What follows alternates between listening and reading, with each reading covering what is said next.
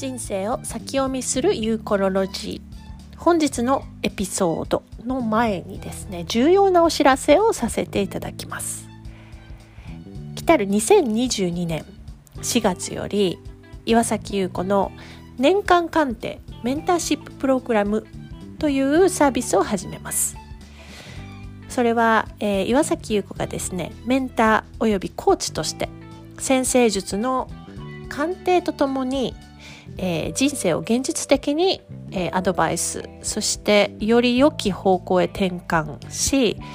ご自身の思う人生の成功というのを最先端で感じていただくために年間通して、えー、人生が最高に幸せだと感じれるように気づけるように、えー、内側外側からサポートをさせていただきたいと思っております。まあ、あの一人一人の幸せの価値観というのは全く違います。そして、えー、今世におけるその人の、えー、成功そしてその人の人生の目的も違います。西洋先生術はそういった、えー、個々のカスタムでどのようにすればこれがその人の人生のゴールなのかというのを、えー、見極めるのにですね非常に、えー、参考になるツールだったりするんですね。でそしてその成功の形をもとにいろんな、えー、角度から健康そして、えー、精神的なものスピリチュアルスピリチュアル的なものそして現実的なもの経済的なもの、えー、それらの分野において360度からですね岩崎優子が、えー、メンターとしてご自身の人生の、えー、こう大きな発展をお助けするというそういったプログラムとなる予定です。詳細はですね、近々アストロパチュリ .com の方に、えー、掲載させていただきます。で、それに伴い、これまで行わせていただいておりました、えー、オンラインの個人鑑定というのは一旦お休み、えー、一応締め切らせていただくこととなります。しかしながら、えー、2022年3月末まで1回でも、えー、オンライン鑑定あるいは個人鑑定を受けられた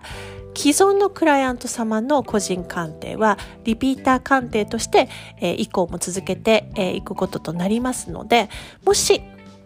鑑定受けたいな、どうしようかなというふうに迷われていらっしゃる方は、えー、一今一度3月末までにお申し込みを、えー、いただくということをお勧めさせていただいております。というわけで本日のエピソードへどうぞ。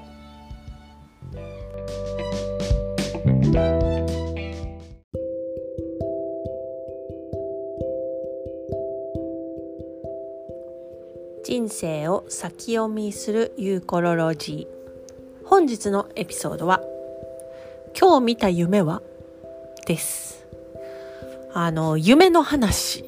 えー、なんですけれどもあなたのこう将来なりたい夢はっていうあのそっちの夢ではなくて私たちが睡眠中に見る夢の話をしたいと思うんですね。で、えー、あのよく正夢とかこう悪夢とかねいろんな夢っていうことに対してこう割と多くの人がですね結構こう夢のことっていうのに対しては興味があるんだけれどもあまりディスカッションがなされないトピックでもあるかなっていうふうに思います。でこう夢の中夢を見ている時っていうのが私たちはそこにの夢を見ているっていう認識はほとんどなくって夢の世界ではそれが現実っていうようなそんな感覚があってそしてもうこんなこと起こってほしくないっていう嫌なことがあったとしてもこうはって目が覚めてああ夢でよかったって思うことそういうふうな経験っていうのは誰しも幼い時からしていらっしゃる方あの多いと思うんですよね。で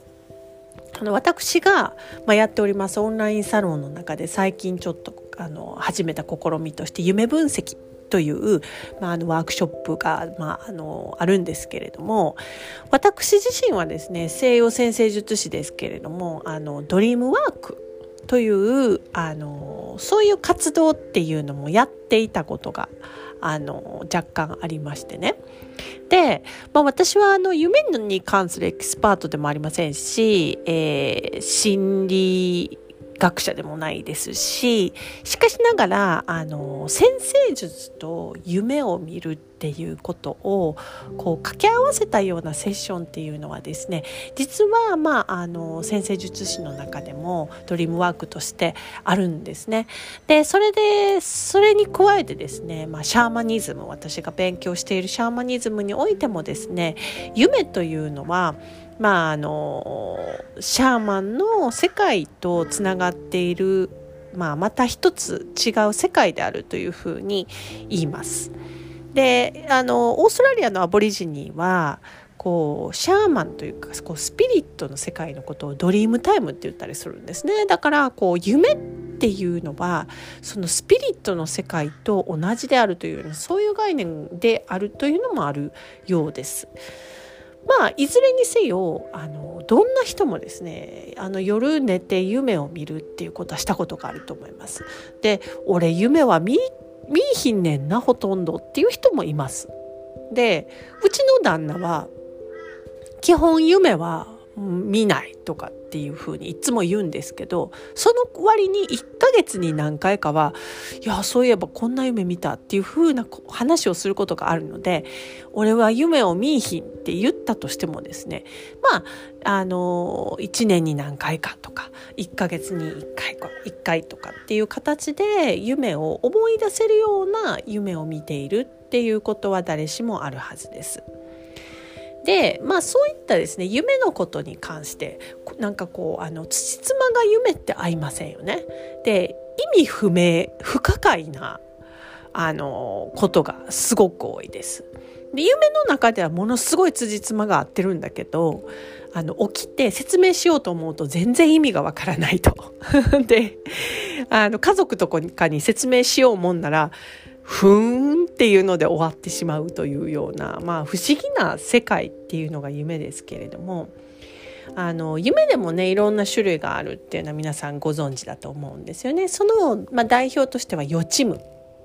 で例えば、まあ、あの有名な話ではあの「タイタニック号」まあ、昔ねなんか「タイタニック」の映画あったでしょ？あの「タイタニック号」に乗る予定やった人が何回かその船がこう沈没するのを見たからその乗るのをやめた。って言ってあの命が助かったっていう人がまあ大体50人ぐらいいるとかっていう話がありますよね。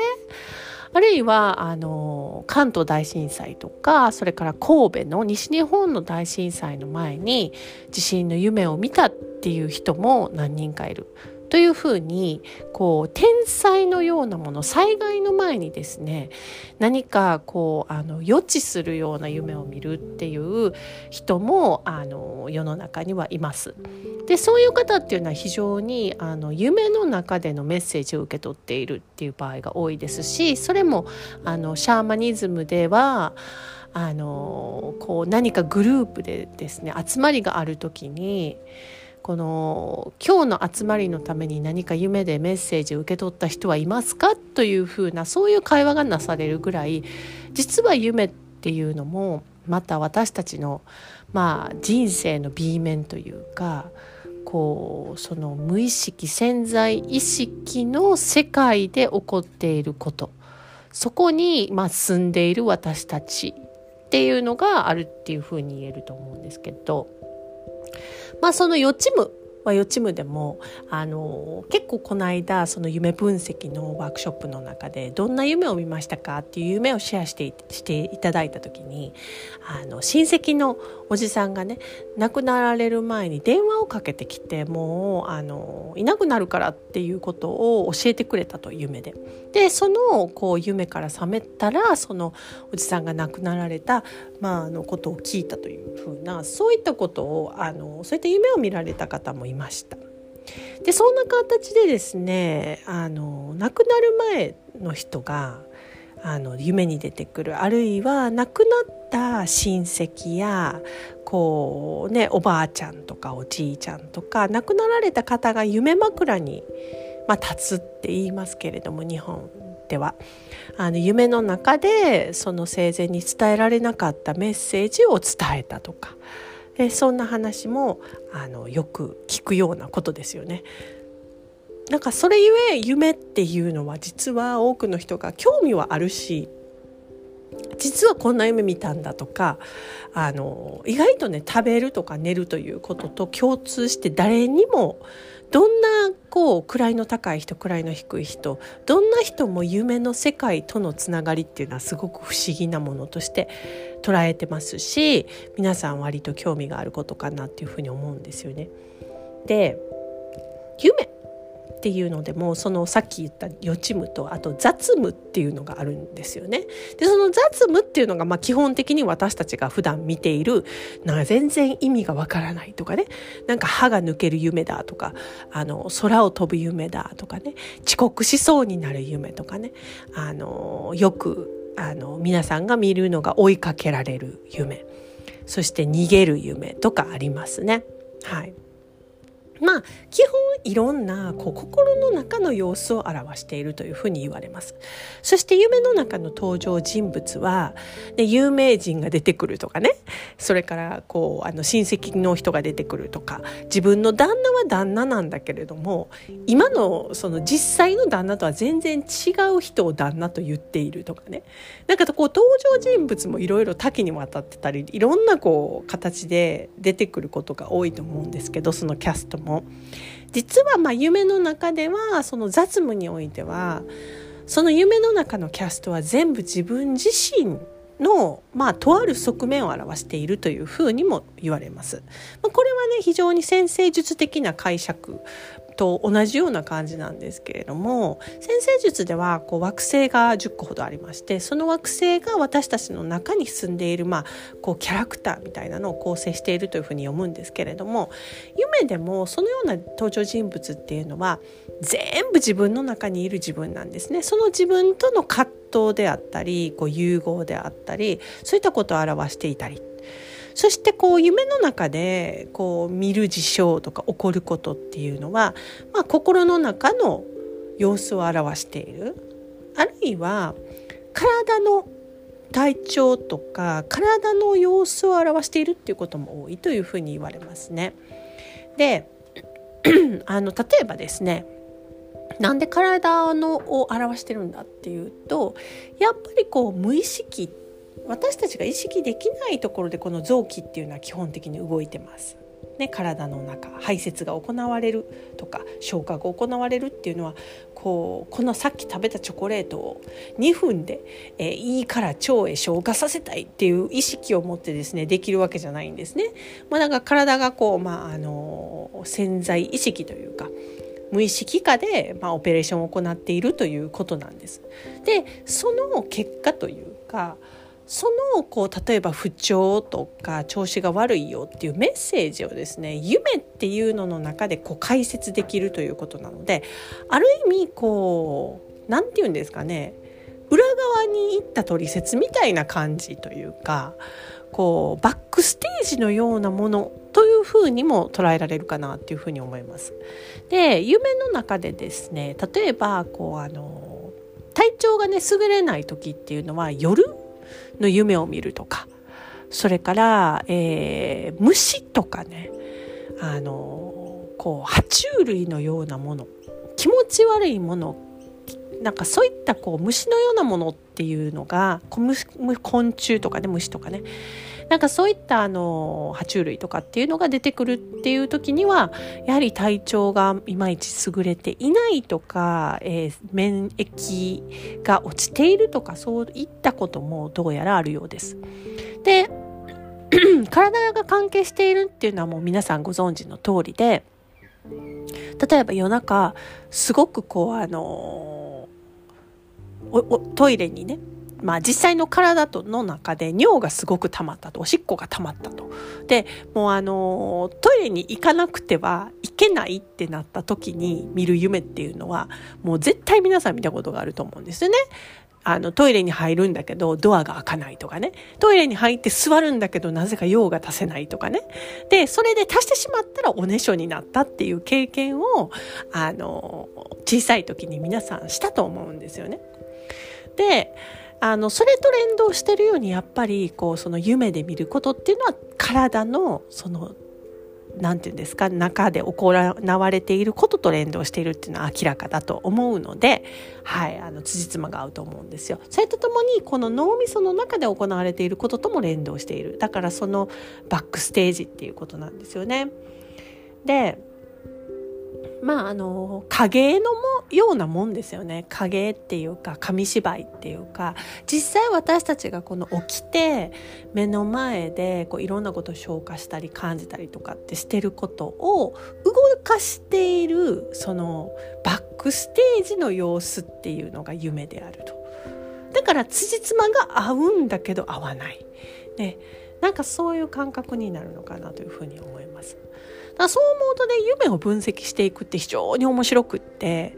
なんなら先生術のその出生図と今のトランジットというんですけど今のあの空のこう動きですね月がどこにあるかとか土星がどこにあるかっていうのと非常にね連動してるんですよ。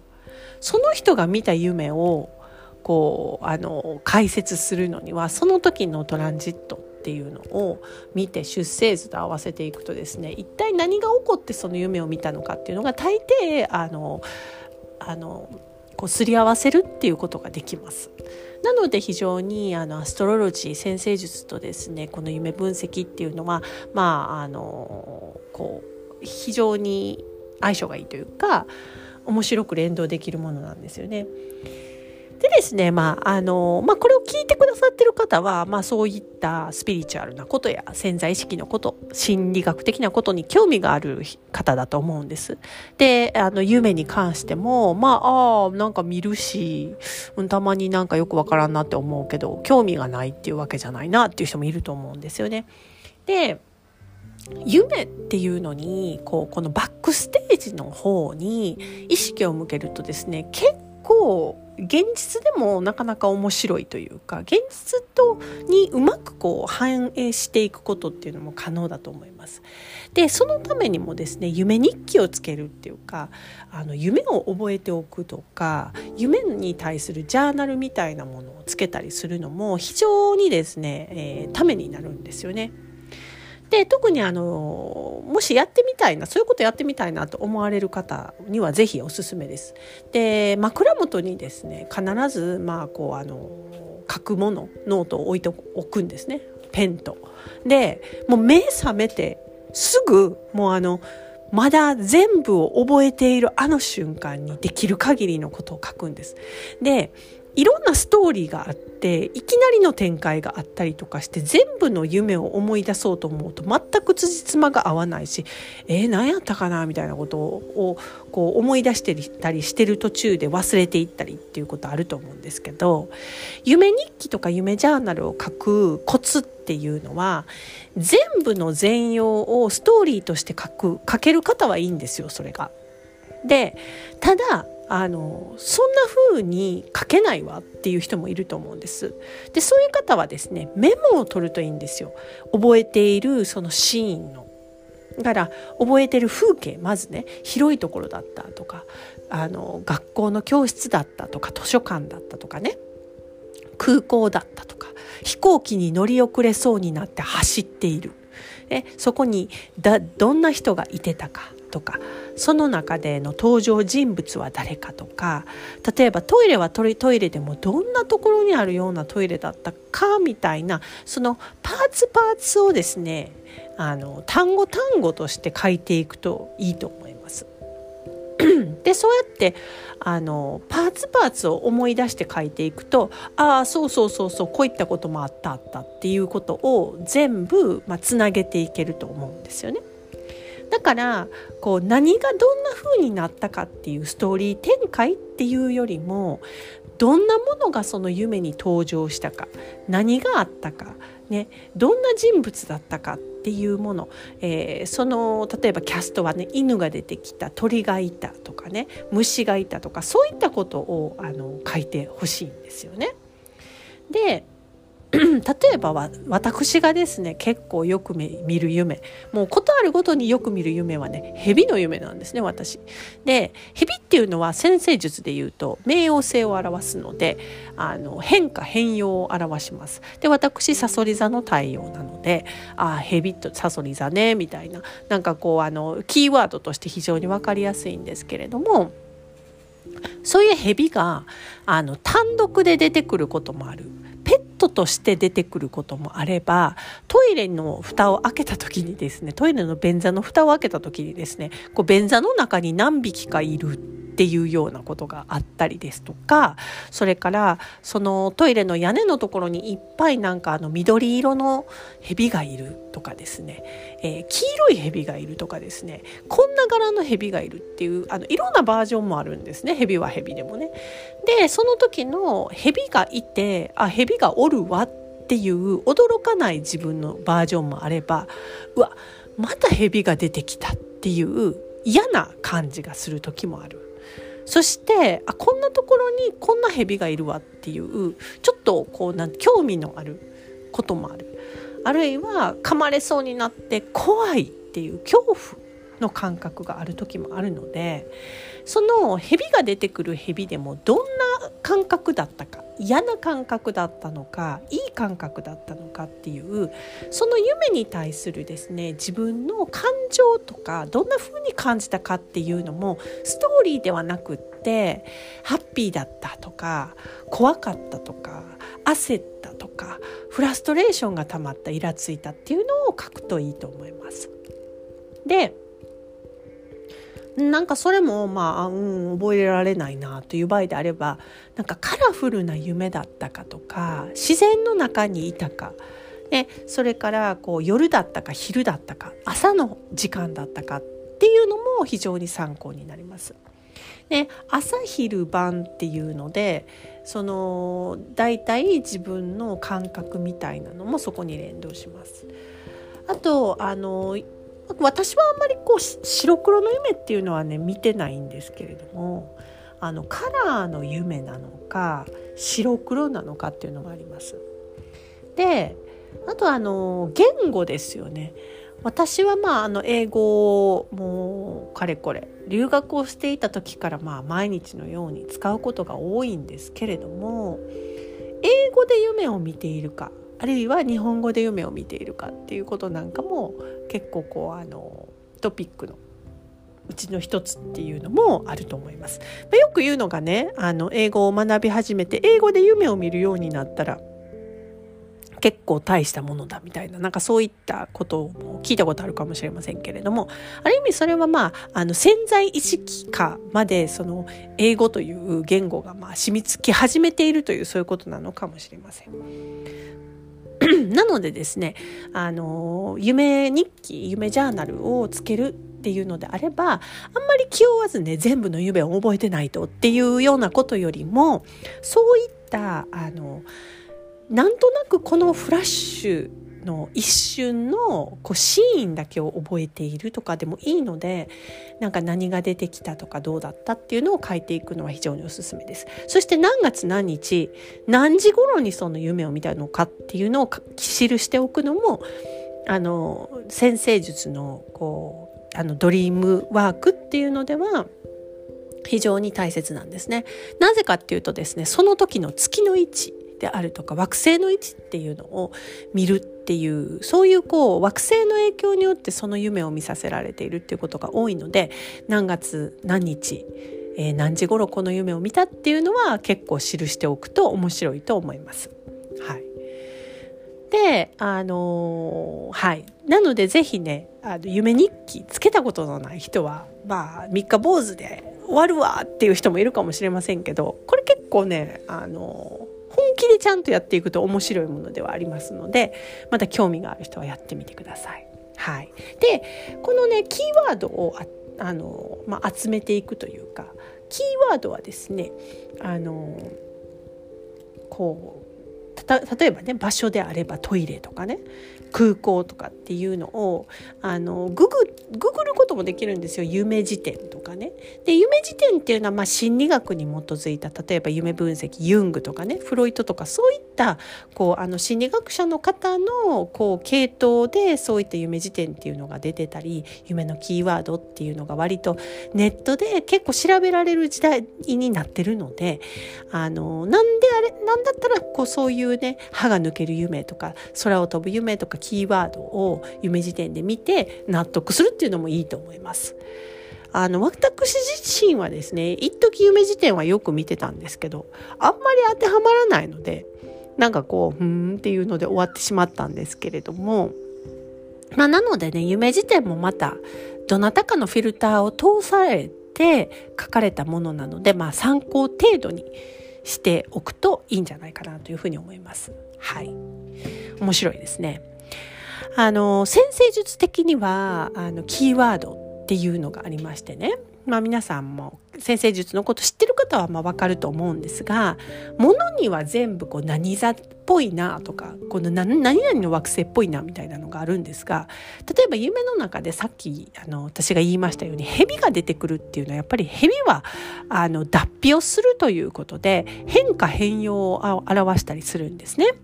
で変容でもこれまでの形とは全く違うものを表したりするということが多いです。で まああと死と再生とかねそういった意味合いがあったりしますけれども蛇が出てくれば冥王星とかね例えばなんかこうあの火火事だとかっていう火が出てくれば火星であるとかねなんかこうあの犬が2匹出てくれば水星であるとか鳥っていうのが出てくれば水星とかねなんかこうあの夢の中のキーワードを、えー、星座とか惑星のキーワードに当てはめて解説するっていうことをまあ私はよくあのするんですけれども、まあ、夢分析のあの、まあ、そういった形で、えー、先生術っていう,、まあ、こうキーワード読みの象徴読みのものと合わせていくっていうことがあります。はいまあ、あのそういった形でですね、まあ、ちょっと夢に関する先生術と夢のつながりっていうことに関してあのここでちょっと紹介をしてみたんですけれどもあの夢の中にも自分のこう B 面というかその自分自身のバックステージっていうのが夢なわけです。なので結構こうあの寝る前にですね夢今からこうあの今日はどんな夢見んのかなと。今日はどんな旅ができるのかしらと思ってあの布団に入るっていうのもなかなか面白いものではあるというか今日はどんな風になるのかしらというこうそういった期待を持ってですねあの眠りにつくっていうのもなかなかいいもんであのそういう風な気持ちで眠りにつくようになってからこうすごく私もあの寝ることに対して楽しみになるというか夢を見ることに対して楽しみっていうのができたりこうするようになりましたね。うん、で、あのー、私もまあまだまだ研究中というか勉強中なんですけど夢の中で私は夢を見ているっていう意識を持って夢の中で自由に動くっていうことができれば非常にですねバックエンドをあの自分で操作できるようになるわけですね。なので夢っていうのの中で夢を見ている時にあ私これ夢見ているっていう認識ができれば1段階ステップ上がったっていうことになりますんで是非ねもし読むよく毎日のように夢見るっていう方は今日は絶対夢を覚えておこうという意識のもととそれから夢の中で夢って自分で認識しようっていう意識を持つとですね非常にもしかすると夢を操作できるということができるようになるかもしれませんし面白くなってくるかなというふうに思います。はいということで本日のエピソードは夢の話今日見た夢はというエピソードでしたけれども今日もまた眠りにつく時に面白い夢を見れればいいなという形で、えー、ぜひ眠りについていただければと思います。はい。というわけで皆さん今日も Have a great day and have a great dream. Ciao!